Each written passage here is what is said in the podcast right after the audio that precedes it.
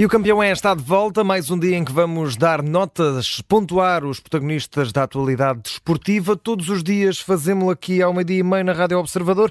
Ora, hoje no plantel temos Pedro Henriques, Gabriel Alves, João Pinto e também Luís Pinto Coelho, num episódio que, claro, vai estar uh, totalmente dedicado, ou praticamente uh, totalmente dedicado àquilo que aconteceu ontem nos Açores, mas principalmente ao que aconteceu em Alvalade no derby eterno, vitórias para Sporting e Futebol Clube do Porto. Ora, sejam todos bem-vindos a mais um E o Campeão é. Começo, uh, começo por ti, João Pinto. Estiveste ontem connosco a acompanhar uh, o derby, estiveste nos comentários, tal como o Gabriel Alves, que também está aqui connosco.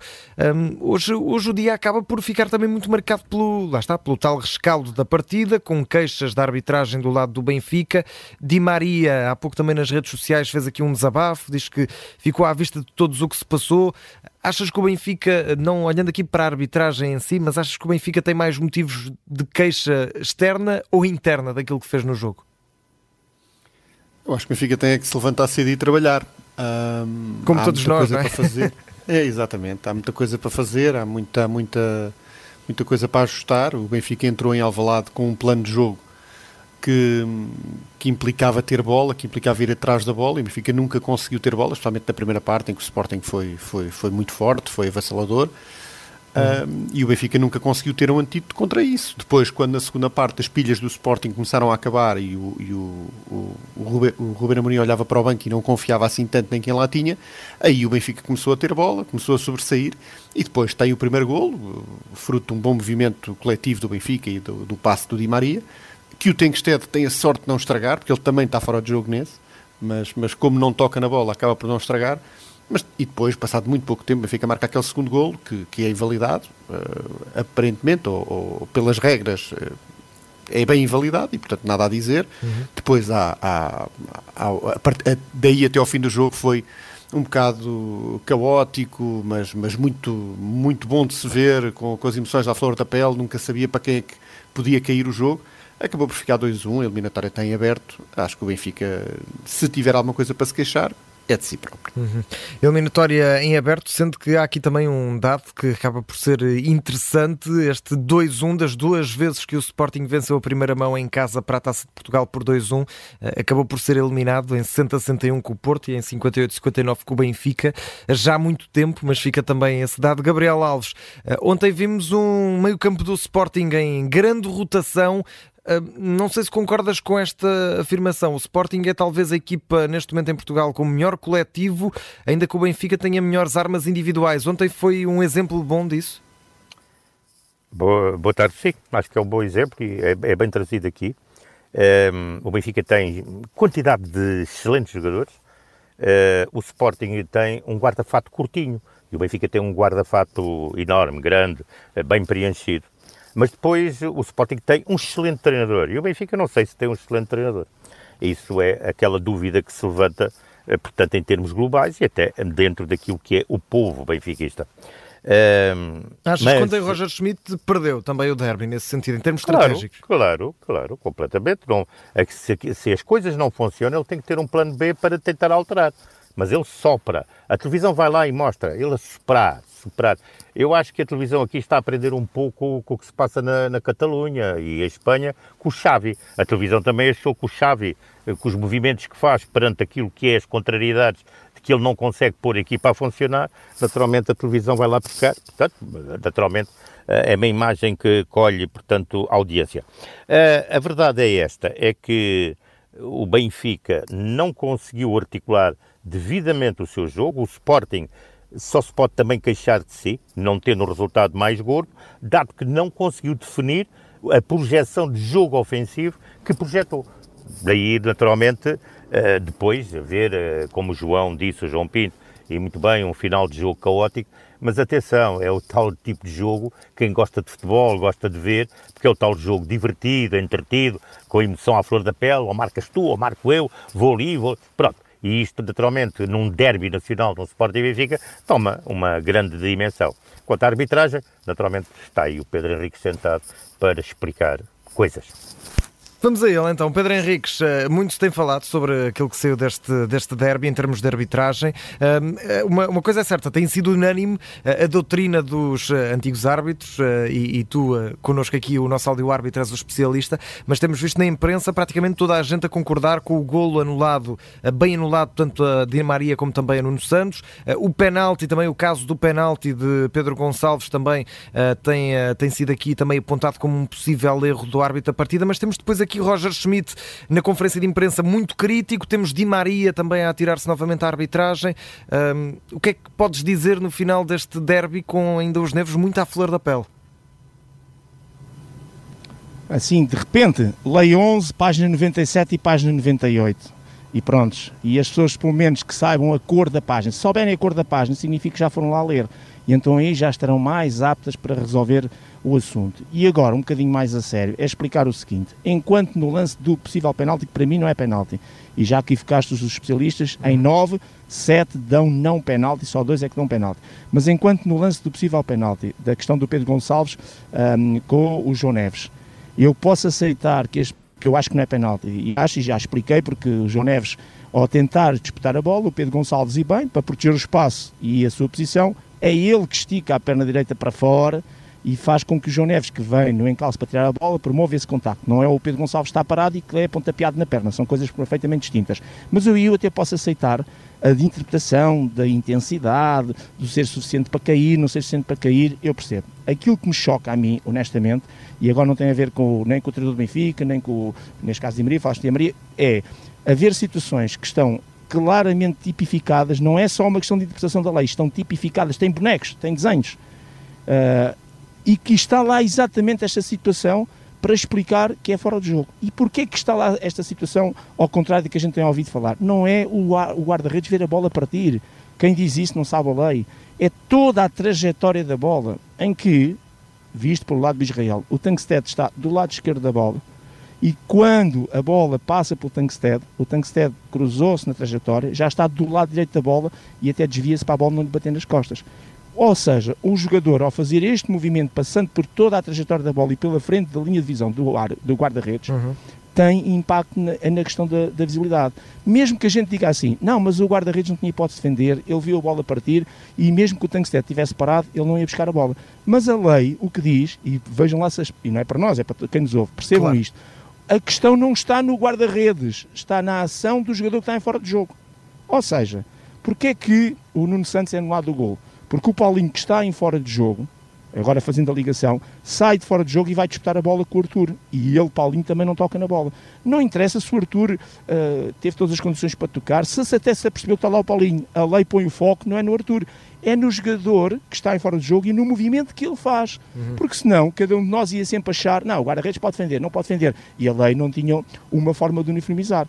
E, portanto, repito, estão previstas três situações para ser penalizado fora de jogo quando o jogador não toca na bola e esta questão, à semelhança que aconteceu com o Human no gol bem anulado, que o Sport também na altura reclamou e mal, bem anulado ao Human em Braga, uh, é exatamente pelo mesmo motivo. O Mateus, na altura, também viu a bola partir. O questão é que o Pedro Gonçalves está em fora de posição, estava na carreira de tiro, na linha de visão, certo. em toda a trajetória da bola.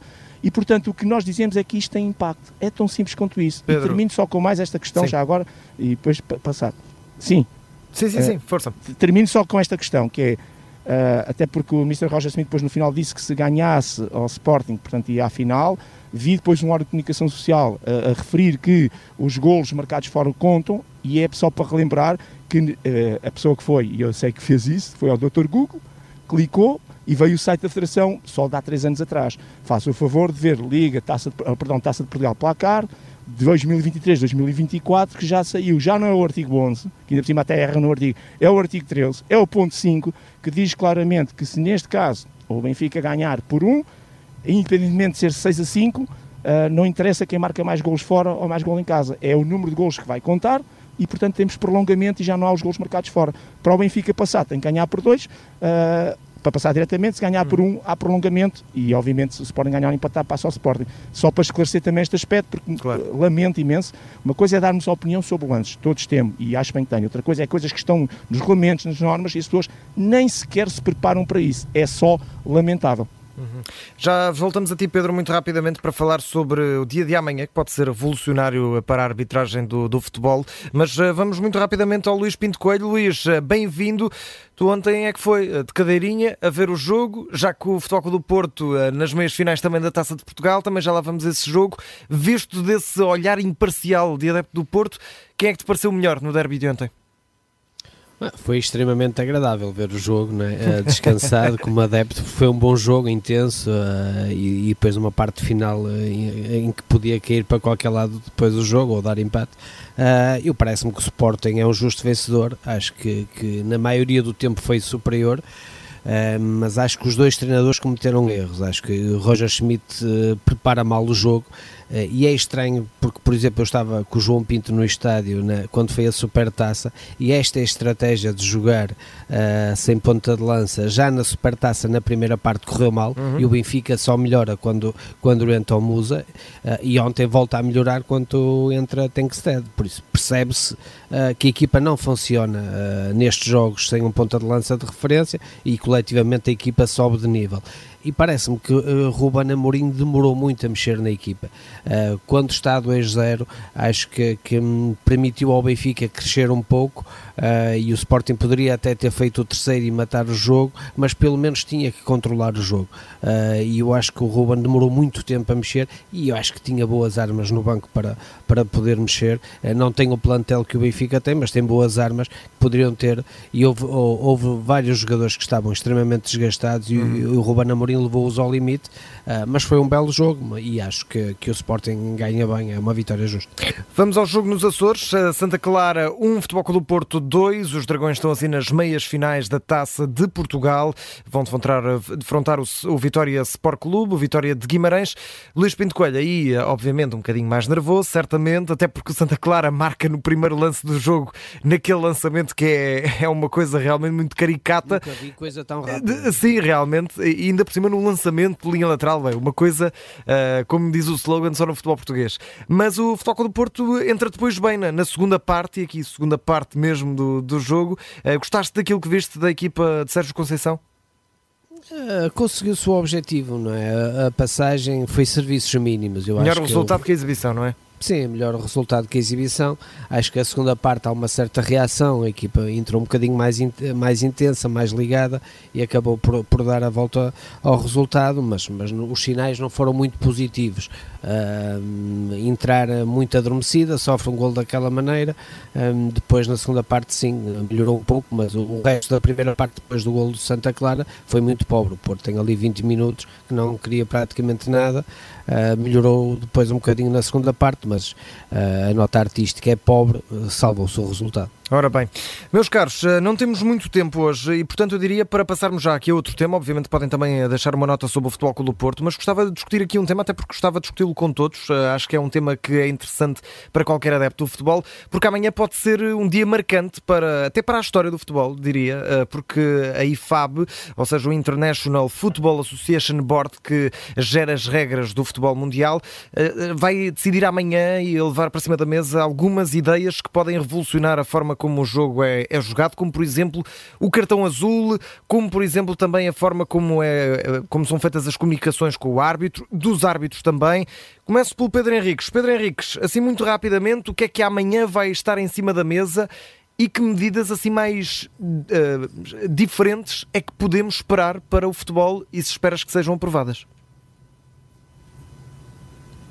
Ah, sim, eu, eu, penso que algumas vão ser aprovadas e deixem só dizer que se forem aprovadas há duas formas de o aprovar. Uma é uh, passar já a partir de 1 de junho, que é quando começa a nova época, uhum. e serem já aplicadas no próximo Campeonato da Europa, que é normalmente o que acontece. Outras poderão eventualmente não serem aprovadas, vou já dizer uma que de certeza que não vai ser aprovada, digo eu, que é o cartão azul, e ser testada em competições de, de sub-17, sub-19 ou uhum. determinadas ligas secundárias para tentar perceber se efetivamente uh, aquilo funciona ou não. Posto isto, eu acho que aquela questão de, da webcam, que é uma câmara tipo polícia inglesa em que tu vais te dirigir ao polícia e fica lá tudo gravado, o que vai ser altamente dissuasor para o próprio jogador. A questão de não poderes dirigir ao árbitro para falar com ele, a não ser o capitão, eu acho que vai tirar um bocadinho de carga em relação aqui àquilo que hoje vemos, que é uma completa revolução. Qualquer jogador protesta, mesmo não sabendo as regras, não sabendo as leis, protestam por tudo e por nada, e isso cria para o próprio jogo uma certa conflitualidade. Um, depois diria que a questão dos 6 segundos que vai ser muito importante, que ninguém respeita, uh, que eles vão reformular isso, a própria questão dos penaltis dos jogadores que entram na área, eu penso que eles vão tentar arranjar uma forma uh, de aprovar algo que vai conseguir, depois explicaremos isso como, uh, criar mais tempo útil de jogo e sobretudo menos perdas de tempo. Há ali, portanto, há aí várias medidas, são 7 ou 8 pontos que estão neste momento em uhum. cima da mesa e algumas dessas são interessantes e vamos ver, eu acho que a única que eventualmente não será já testada ou não será já aprovada é a questão do cartão azul, da suspensão temporária, que tem que ser muito bem bem definido o que é que se pretende com isso. A ideia base é boa, vamos ver o que, é que vai acontecer. Gabriel Alves, concordas com o cartão azul? Estamos aqui a falar em causa. Este cartão azul é um cartão que dá uma suspensão temporária, ou seja, puniria faltas, comportamentos antidesportivos dos jogadores eh, e levaria esses jogadores a sair do campo por 10 minutos, sendo que os guarda-redes também não estariam isentos, ou seja, ou a equipa substituía um jogador de campo para pôr um guarda-redes ali 10 minutinhos, ou ia alguém de campo para a baliza. Concordas com esta ideia? Revolucionária, totalmente completamente e acho que se é para disciplinar o futebol, o futebol jogado, o futebol espetáculo, que venha ela, obviamente, devidamente testada, como disse muito bem o Pedro Henriques, que fez uma excelente exposição sobre esta reunião para a revogação de, de regras e implementação de novas regras, uh, devidamente testada, para que ela não possa ser óbvio ao espetáculo, uhum. mas sim pró-espetáculo. Claro. João Pinto, aqui o Jurgen Klopp não é o único, eh, mostrou-se contra o cartão azul e disse: Não me lembro da última boa ideia da, da International Board, da, da IFAB. Tu, aqui olhando para estas ideias que o Pedro Henriques levantou, uh, também és mais como o Jurgen Klopp e não te parecem muito razoáveis para serem aprovadas? Eu, eu, eu, concordo com o Pedro Henriques, porque acho que o diabo está no detalhe, realmente, não é tanto. Uh, a ideia da lei, mas uh, depois o detalhe e aquilo que o Pedro Henriques diz faz sentido, que é se vão deixar ao, ao livre-arbítrio do, do, do, árbitro, bom, só estou a meter em sarilhos, portanto, em relação a isso, uhum. concordo. Depois, em relação ao Jurgen Klopp, por muito que gosto dele, bom, o futebol nos últimos 30 anos evoluiu bastante. Eu lembro-me que os guarda-redes conseguiam, podiam ter a bola na, na mão e isso fez eh, com que o jogo mudasse. Uh, havia duas substituições, há coisas pequeninas que se podiam mudar, que eu também dou a sugestão que é os árbitros deixarem de apontar os cartões amarelos eles no cartão e haver alguém numa mesa que faz isso por eles, para o jogo andar mais depressa. Há tanta coisa que ainda pode ser mudada. Uh, o Pedro Henrique há, há, uns tempos falou numa engraçada que era a herança do rugby, que ainda, os lançamentos ainda se fazem à mão. Eu achei muita piada a essa de se fazer os lançamentos com o pé pronto, há coisas que podiam ser interessantes de se, de, de se fazer e, e, e que é, é, é, sempre bom continuar a evoluir claro. uh, e, e, fazer do futebol um desporto mais, mais, uh, mais atrativo. Luís Pinto Coelho. É uma nota muito rápida. Sim, sim, muito, rápida. Mesmo, Gabriel. Houve durante muito tempo que se dizia que uh, o, o basquetebol naturalmente fazia evoluir as situações de, de, de, jogo e que o futebol estava parado. Não, o futebol hoje acompanha também essa evolução. Certo. Luís Pinto Coelho, se estivesse amanhã na reunião da IFAB, o que é que propunhas e o que é que aprovavas e rejeitavas? É, eu, eu aprovava todas as medidas que possam dissuadir os protestos, porque eu acho que, que hum, chega, chega a um ponto que, que já, é, já é cansativo e até irritante ver os jogadores a protestar por tudo e por nada, sempre de braços no ar, a dirigir-se ao árbitro. É o capitão, mais nada, é um bocadinho na linha do rugby. Uh, eu acho que todas essas medidas que possam ajudar a isso, acho que são bem-vindas. Uhum. Ora, vamos às notas e aos ah, campeões. Uma, uma, uma, sim, uma sim, outra, lembrei-me agora, eu virava aquele, aquele segundo banco de suplentes suplentes que há, Sim. eu virava para o público. Deixavam de poder ver o jogo.